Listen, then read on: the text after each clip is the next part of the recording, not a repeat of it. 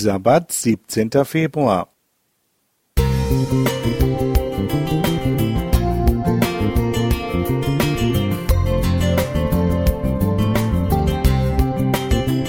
Ein kleiner Lichtblick für den Tag.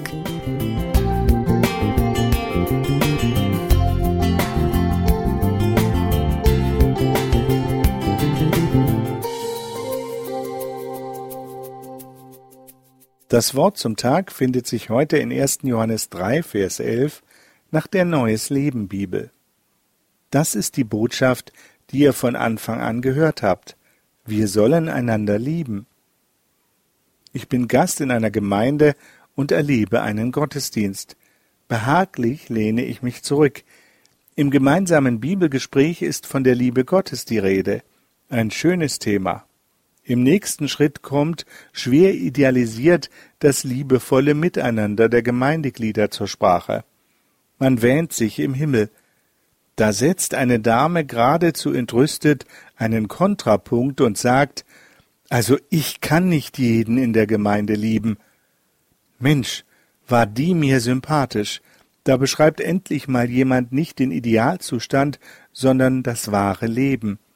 Als Realist, der ich bin, tue ich mich immer etwas schwer damit, wenn man versucht, die Gemeinde als Insel der Seligen darzustellen, wo alles anders zu sein hat als drumherum, wo man es einfach nicht wahrhaben will, dass es auch unter Christen menschelt. Mir ist die Bodenhaftung sehr wichtig. Gerade deshalb stimmt mich der Ausspruch der Bibel nachdenklich.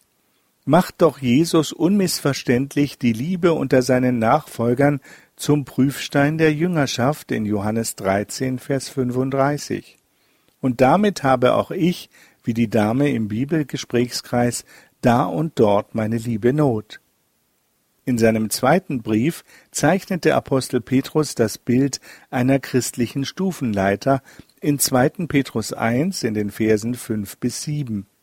Ein Leben zu Gottes Ehre führt über Glauben, die Erkenntnis Gottes, Selbstbeherrschung und Geduld zur Liebe zu den Gläubigen und schließlich zur Liebe zu allen Menschen. Offenbar war es Petrus sehr bewusst, wie schwer Nächstenliebe zu leben ist, innerhalb und außerhalb der Gemeinde.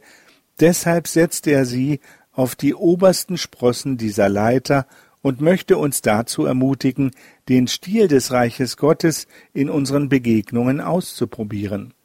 Nicht selten führt der Weg in Gottes Nähe über diejenigen, die uns begleiten. Sich mit ihnen auseinanderzusetzen kann schmerzhaft sein, aber auch heilsam. Die Liebe zu unseren Nächsten lässt sich weder anordnen noch erzwingen. Aber am Handeln Jesu, der selbst die Liebe in Perfektion ist, können wir sie erlernen. Ob dieser Geist des Reiches Gottes in unsere kleine Welt passt und sie verändern kann?